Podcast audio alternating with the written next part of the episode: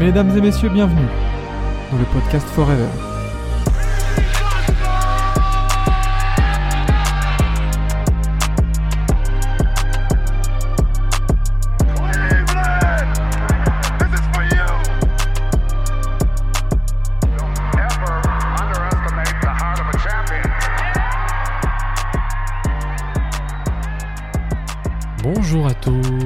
Bonjour à toutes, bienvenue sur ce nouvel épisode de Forever.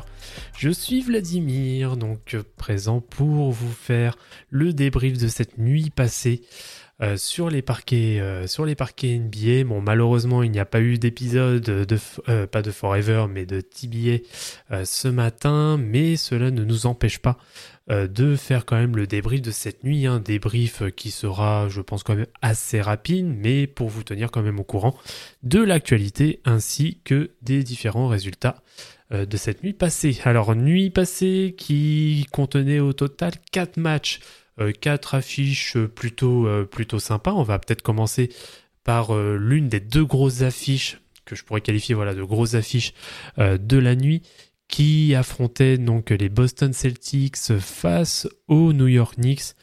Euh, donc euh, bon, il n'y aura pas eu un énorme suspense, suspense euh, sur cette rencontre. Un Boston s'imposera sur le score de 114 à 98, avec notamment un énorme match de Jason Tatum qui termine à 35 points à 13 sur 23 au tir, donc quasiment pas très loin des 60% de réussite, qui aura bien été épaulé euh, d'un duo euh, Jalen Brown Christas Porzingis hein, qui termineront tous les deux respectivement à 22 et 21 points.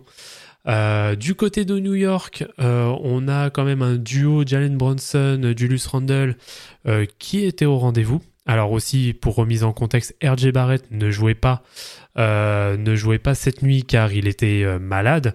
Bon, ça s'est quand même ressenti pour euh, pour le coup, euh, ce qui explique euh, entre autres euh, l'une des raisons de cette euh, défaite.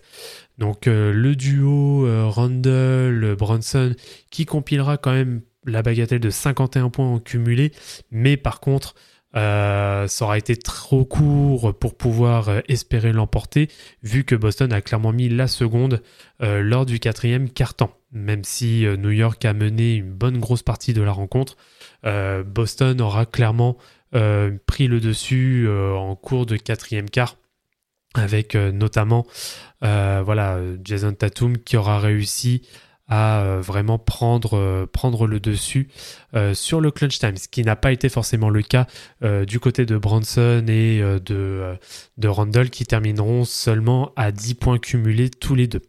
Donc voilà, donc score plutôt logique du côté, du côté de, de Boston qui leur permet de se reprendre suite aux dernières débâcles malheureusement qu'ils ont pu avoir. Donc voilà concernant ce premier match.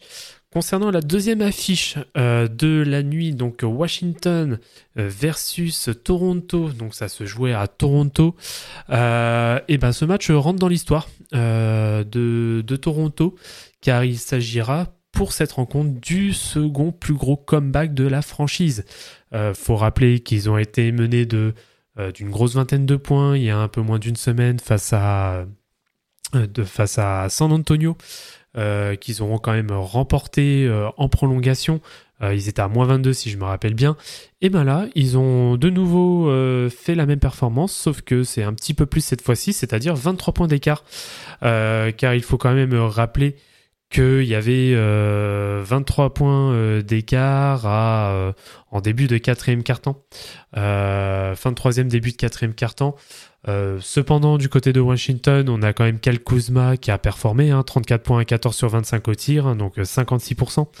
Donc euh, ce qui est vraiment, euh, vraiment pas mal pour le coup, mais par contre, euh, à côté, euh, c'est... euh, je sais pas trop, euh, je sais pas trop quoi dire le, concernant parce que c'est de pire en pire. Mais euh, Jordan Poole, euh, cataclysmique hein, encore une fois, euh, 14 points, mais qui termine à 6 sur 16 au tir, ce qui est euh, voilà, ce qui est euh, du Jordan Poole quoi. Donc on va pas, on va pas trop rester dessus. On a Bilal Koulibaly qui euh, qui termine tout de même à 10 points, 57% au tir avec euh, 7 rebonds et 3 passes, mais euh, ça ne sera clairement pas euh, suffisant alors qu'à côté, enfin en face On va retrouver un vrai leader qui est notamment Pascal Siakam, qui euh, s'impose maintenant réellement là depuis 2-3 matchs, euh, qui termine avec la bagatelle de 39 points à 15 sur 23 au tir. Donc euh, là, on est à plus de 65% de réussite, ce qui est excellent.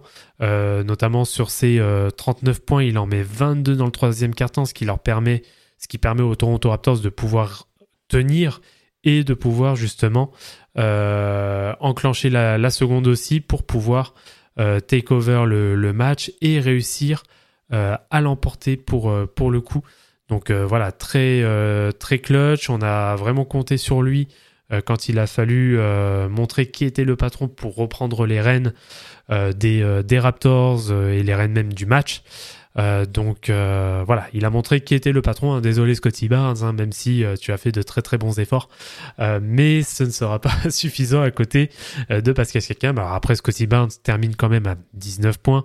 Euh, c'est pas non plus euh, négligeable. On a Jacob Puttle qui a été, euh, qui a été très correct aussi avec 13 points. Donc voilà.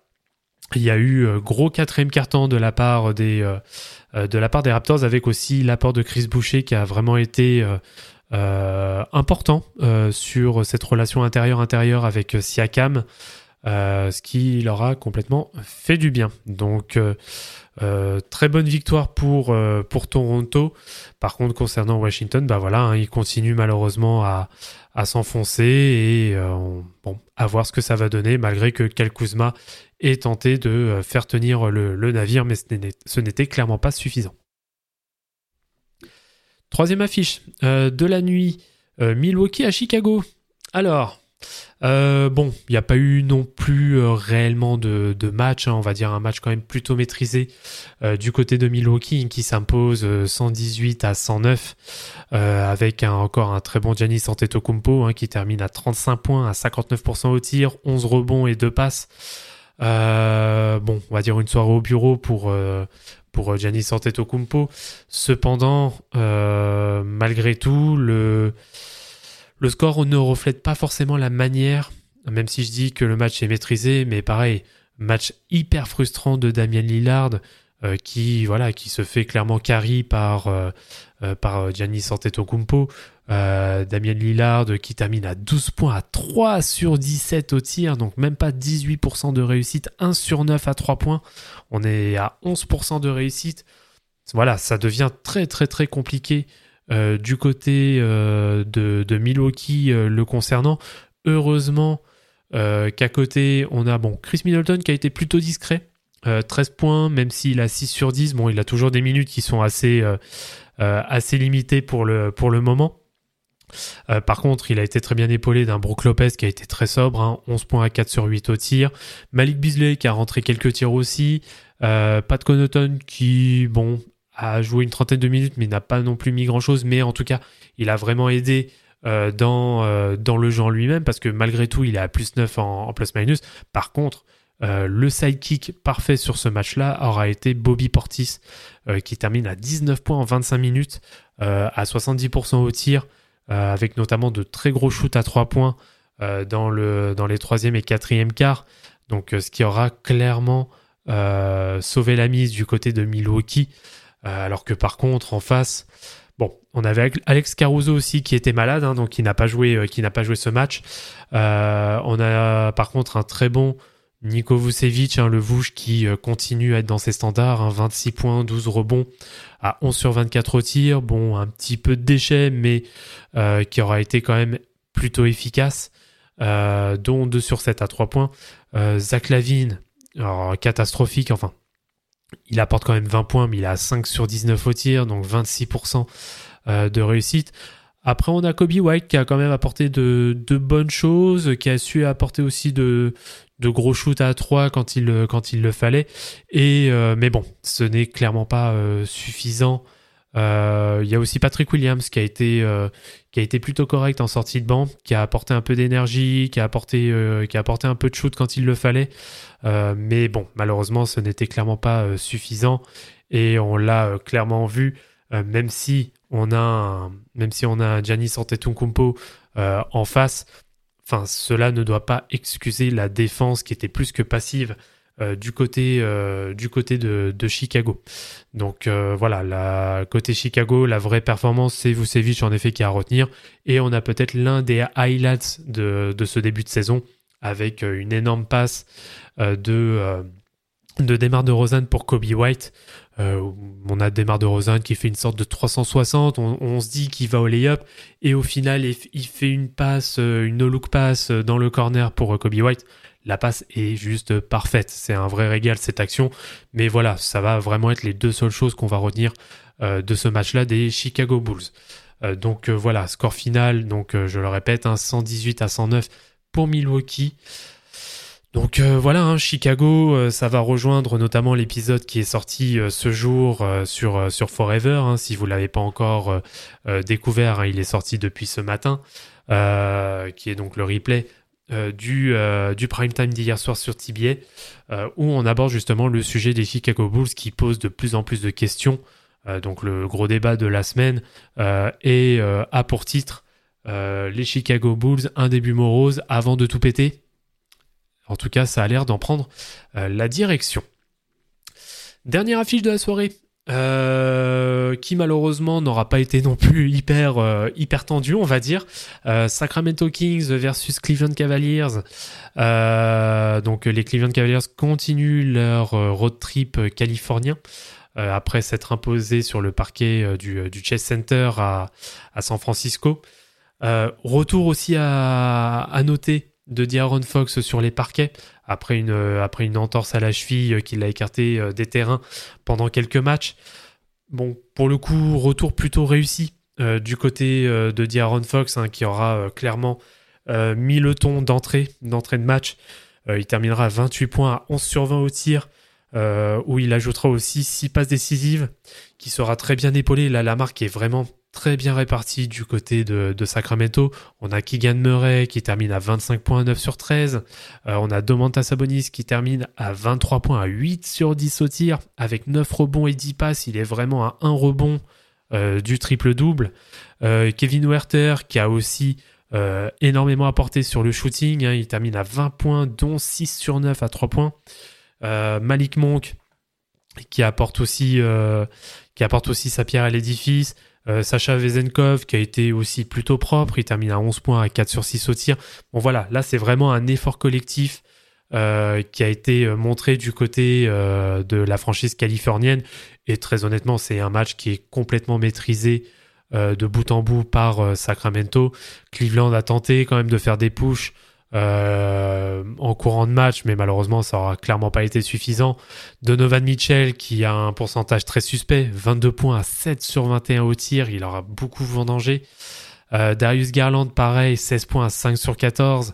Euh, faut quand même noter la très très bonne défense collective des, euh, Kings hein, sur, sur ce match-là. Le, celui qui fait, on va dire vraiment, les deux, allez, qui font vraiment un bon match. On a Evan Mobley qui a 8 sur 14 pour 16 points et avec 12 rebonds. Pareil, on a aussi Max Struss euh, qui euh, termine à 19 points à 7 sur 12 au tir, donc 5 sur 9 à 3 points. Bon, c'est vraiment les grosses satisfactions euh, de ce match. On peut aussi, parler de Caris Levert qui a 21 points à 7 sur 13 et de George Young qui a 5 sur 7 pour 12 points. Mais voilà, c'était clairement pas suffisant. Euh, les points n'ont pas forcément été mis sur des temps forts.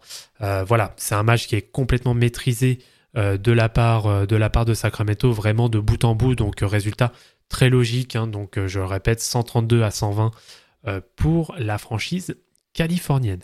Donc voilà, c'était le résumé de ces de ces quatre matchs, de ces quatre affiches de la soirée. Pour vous faire un petit point programme pour euh, pour ce soir, donc on repart sur une journée euh, de euh, d'in-season tournament. Donc là, on est sur le jour 3 euh, de ce tournoi de, début de saison. Donc on a quasiment une dizaine de matchs. On a même, je crois, oui, 11 matchs sur la nuit. Euh, alors, à heure française, à 1h du matin, on a trois affiches, dont une, pour ceux qui n'ont pas le League Pass, qui est euh, disponible sur Bean.